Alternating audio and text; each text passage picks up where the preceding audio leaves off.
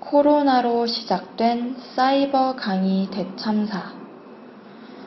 코로나19 사태로 시작된 사상 첫 온라인 개강. 대학교에서 이 사이버 강의 때문에 학생들이 불편을 겪고 있다. 기술적인 문제부터 공지가 제대로 안 돼 우왕좌왕하는 교수와 학생들. 처음 하는 온라인 강의로 인해 벌어지는 재밌는 상황을 SNS에 공유하며 웃기도 하지만 마냥 웃어 넘길 수는 없는 상황이다.